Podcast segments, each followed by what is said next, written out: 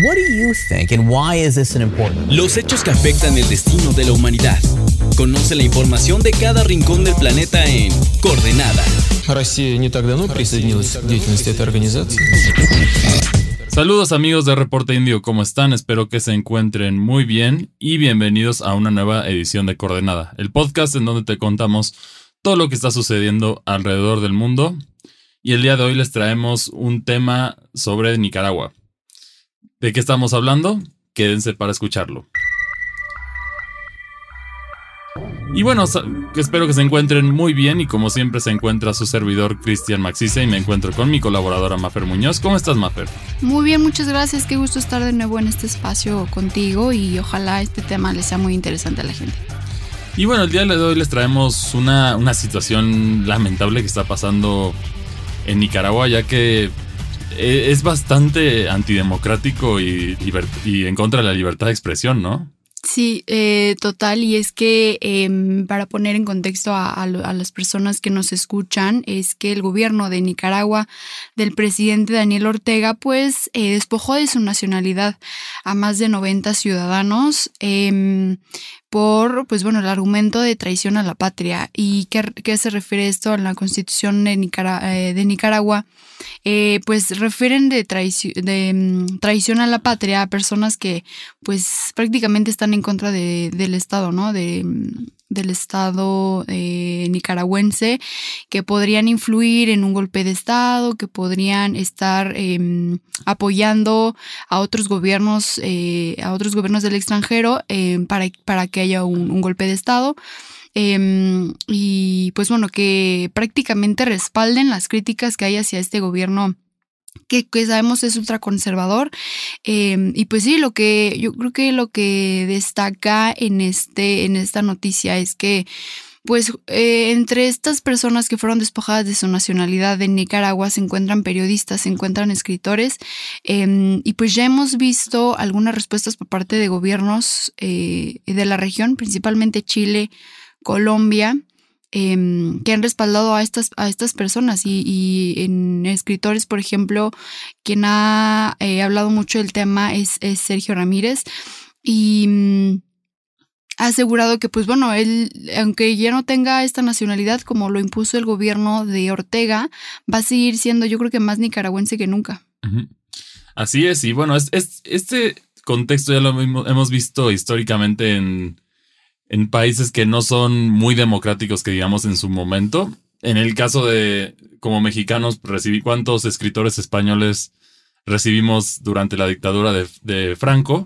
Entonces, pues, esto claramente es un, es un hecho que hay algo mal, ¿no? Cuando, cuando estás, cuando no se toleran las críticas hacia un gobierno, generalmente es porque hay un poco más de control de lo que uno le gustaría y menos democracia en ese sentido. Entonces aquí en esta situación es muy lamentable. La gente al final que fue afectada, como bien lo mencionaste, son periodistas y escritores, es gente de, con mayor cultura, entonces en este sentido, luego pueden considerarse una amenaza, entonces por eso suelen pasar este tipo de cosas, pero para el bien de estas personas, por lo menos ya, ya sé, dos países se han ofrecido a, a darles asilo, ¿no? Que es el caso de España y de, y de Estados Unidos. Sí, bueno, este caso de, de, de recibirlos eh, fue incluso antes de que se diera el despojo de estos no más de 90, eh, eh, días antes de que esto sucediera, em, había presos políticos en Nicaragua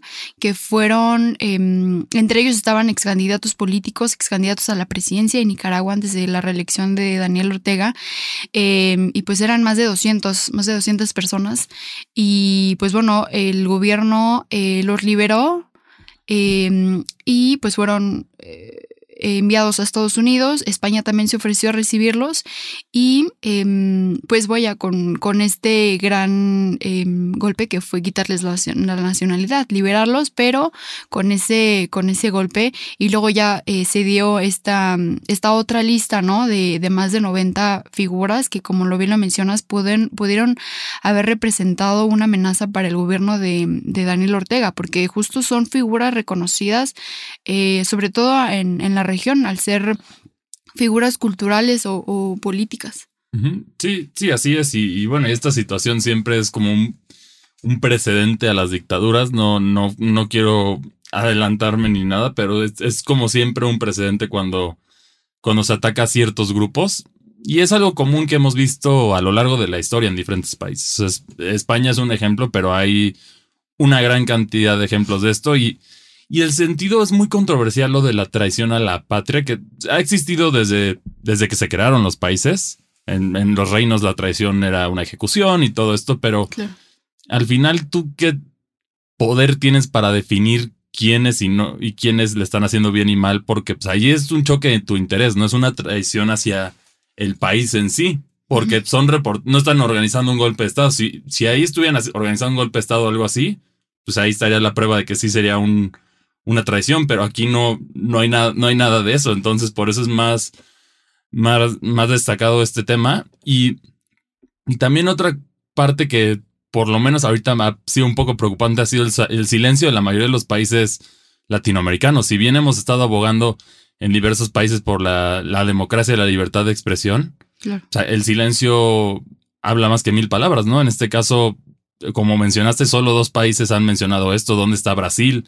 ¿Dónde está Cuba? ¿Dónde está México? No, no ha habido comentario al respecto, ni siquiera en, apoyo de, de, asilo, en ese caso. Que ya claramente ahí ya vimos dos países que sí lo ofrecieron y ninguno de ellos es latinoamericano, para empezar. Claro, y justo como bien lo mencionas, es eh, a veces el guardar silencio dice mucho más que, que cualquier comentario, ¿no?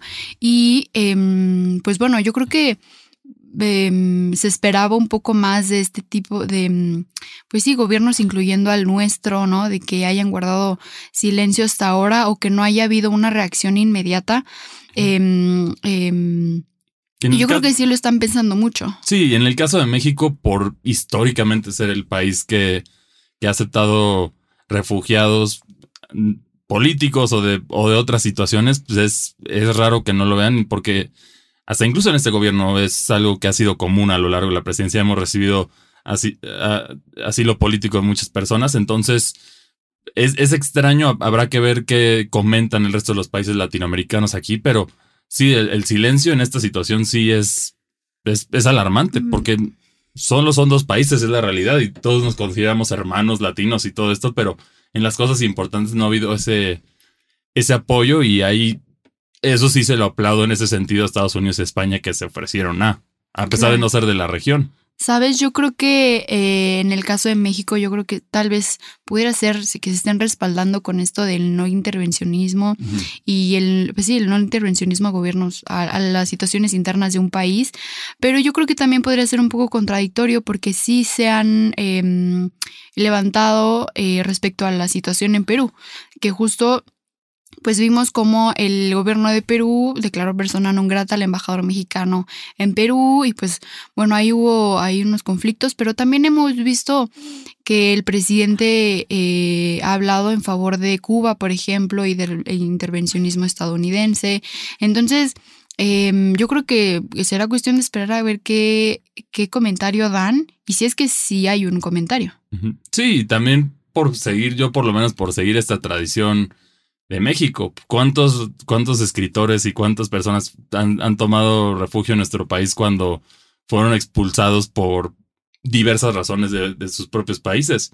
Incluso el ejemplo está con los escritores españoles, que ellos siempre le van a tener un cariño especial a México por eso. Incluso, ¿dónde llegó Trotsky? Llegó aquí. ¿Dónde llegó el Shah de Irán? Pues aquí a México. Entonces sí, es un, es un país que ha tenido mucha historia en, en esta cuestión. Entonces, yo creo que México sí debería de mantener esto porque es parte de la imagen del mexicano en el sentido de, de, ser buen anfitrión, ser cálido y recibir a las personas. Claro, igual y sabes, no tanto puede, puede, ser un, puede hacer un comentario el gobierno en tal vez no tanto refiriéndose al, específicamente al gobierno de Daniel Ortega, sino simplemente enfocarse o darle un mensaje a esas personas, ¿no? O por lo menos el asilo político a esas personas. O sea, con eso es más que suficiente, con que dijeras eso ya ya sería más que suficiente y, pues, todos los países, porque ningún país yo creo que quisiera estar en esa situación y ninguna persona del giro periodístico, escritor o de ningún giro quisiera estar en una situación que fuera declarada así. Hay situaciones, como lo mencionamos, golpes de Estado, como el como el atentado que hubo en Turquía de un golpe de Estado, ese tipo de cosas que sí son declarados traidores a la patria, eso, pero es porque es más específico. Cuando te estás atentando ahí con la libertad de expresión de la gente, ya es meterte con, con cosas más graves, a mi parecer. Claro, y sabes, yo creo que em, pues sí es preocupante y no dejar de tener en la mira a, Nicaragua, porque em, pues, ¿por qué, ¿por qué puede hacer este tipo de cosas? Porque pues hay un control, ¿no? Eh, del, del legislativo, eh, y pues eh, no se le quita una, la nacionalidad de alguien así porque sí tiene que tener justo ese respaldo de, de las leyes y justo pues no tiene mucho que se aprobó esta ley, es eh, la ley 1055 o ley de defensa de los derechos de pueblo a la independencia, soberanía y autodeterminación para la paz. O sea, imagínate, tuvieron que hacer esto, aprobar de manera express una ley para poder dar ese paso de quitarle la nacionalidad a alguien, em, pero justo como lo como lo mencionó el escritor eh, Sergio Ramírez, eh, pues yo creo que eso los va a hacer más nicaragüenses, ¿no? Y defender más al pueblo que, está, está al mando de una persona que, pues vemos no que no quiere salirse del, del gobierno, a pesar de que en sus inicios fue una persona que defendía la no... Eh, pues un gobierno permanente. Eso, se defendía a Daniel Ortega y es una lástima que haya desaparecido esa imagen que tenía cuando inició en, la política nicaragüense. Bueno, eso yo creo que se debe también, que el poder nos puede volver loco a cualquiera, lo que siempre han dicho que sí. cuántos políticos empiezan con buenas intenciones a nivel mundial y terminan aferrados a ese poder que no lo quieren soltar de una manera u otra. Entonces, es una situación lamentable y también será muy interesante oír los comentarios de todas las personas cuando ya estén seguras, porque en este momento, cuando ya estén en sus lugares de asilo, a ver qué, qué nos comentan sobre esto, porque prácticamente que te expulsen de tu país por, por cubrir información o escribir. Por opinar. Por opinar, eso es, eso es una alerta roja y no. Y tanto en la región de Latinoamérica que se ha sufrido históricamente de dictaduras y de todo esto, es, aquí se debe de aprender en cierta cuestión del pasado, ¿no? Porque ya, lo, hemos visto un sinfín de dictaduras en todos los países latinoamericanos, entonces por eso debería de haber hasta cierto grado una empatía hacia los hacia nuestros hermanos nicaragüenses por, por esta situación.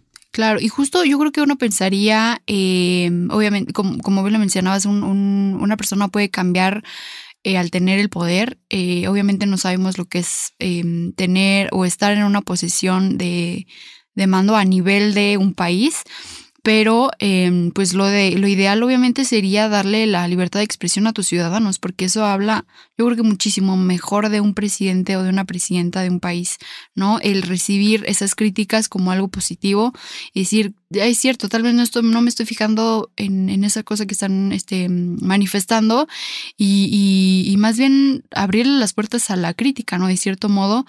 Em, eh, y yo creo que eh, en, por ejemplo, en más las críticas que hicieron este tipo de personajes, ¿no?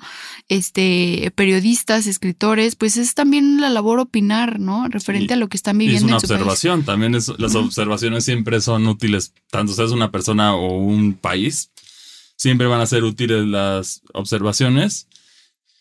Y, y bueno, aquí, ¿qué podemos esperar de esta situación? Habrá habrá un cambio. Bueno, ya este, este fue un primer paso, yo creo, hacia lo que podría en unos años convertirse en una dictadura si es que no hay algún cambio. Pero ¿qué es lo que podemos esperar ahorita en Nicaragua? Bueno, yo, yo diría que ya es una dictadura en Nicaragua simplemente por el, la decisión de una persona de cambiar la constitución, de cambiar, eh, de modificar las leyes a su beneficio. Eh, y fíjate, algo que podría aplaudir de nuestro presidente es que está justo en contra de eso, ¿no? De permanecer en el poder y la gente le eligió pues no más para un mandato, ¿no? Em, pues yo creo que también ahí se em, te empapas más del poder y vas cambiando las cosas y ya no beneficias a tu país.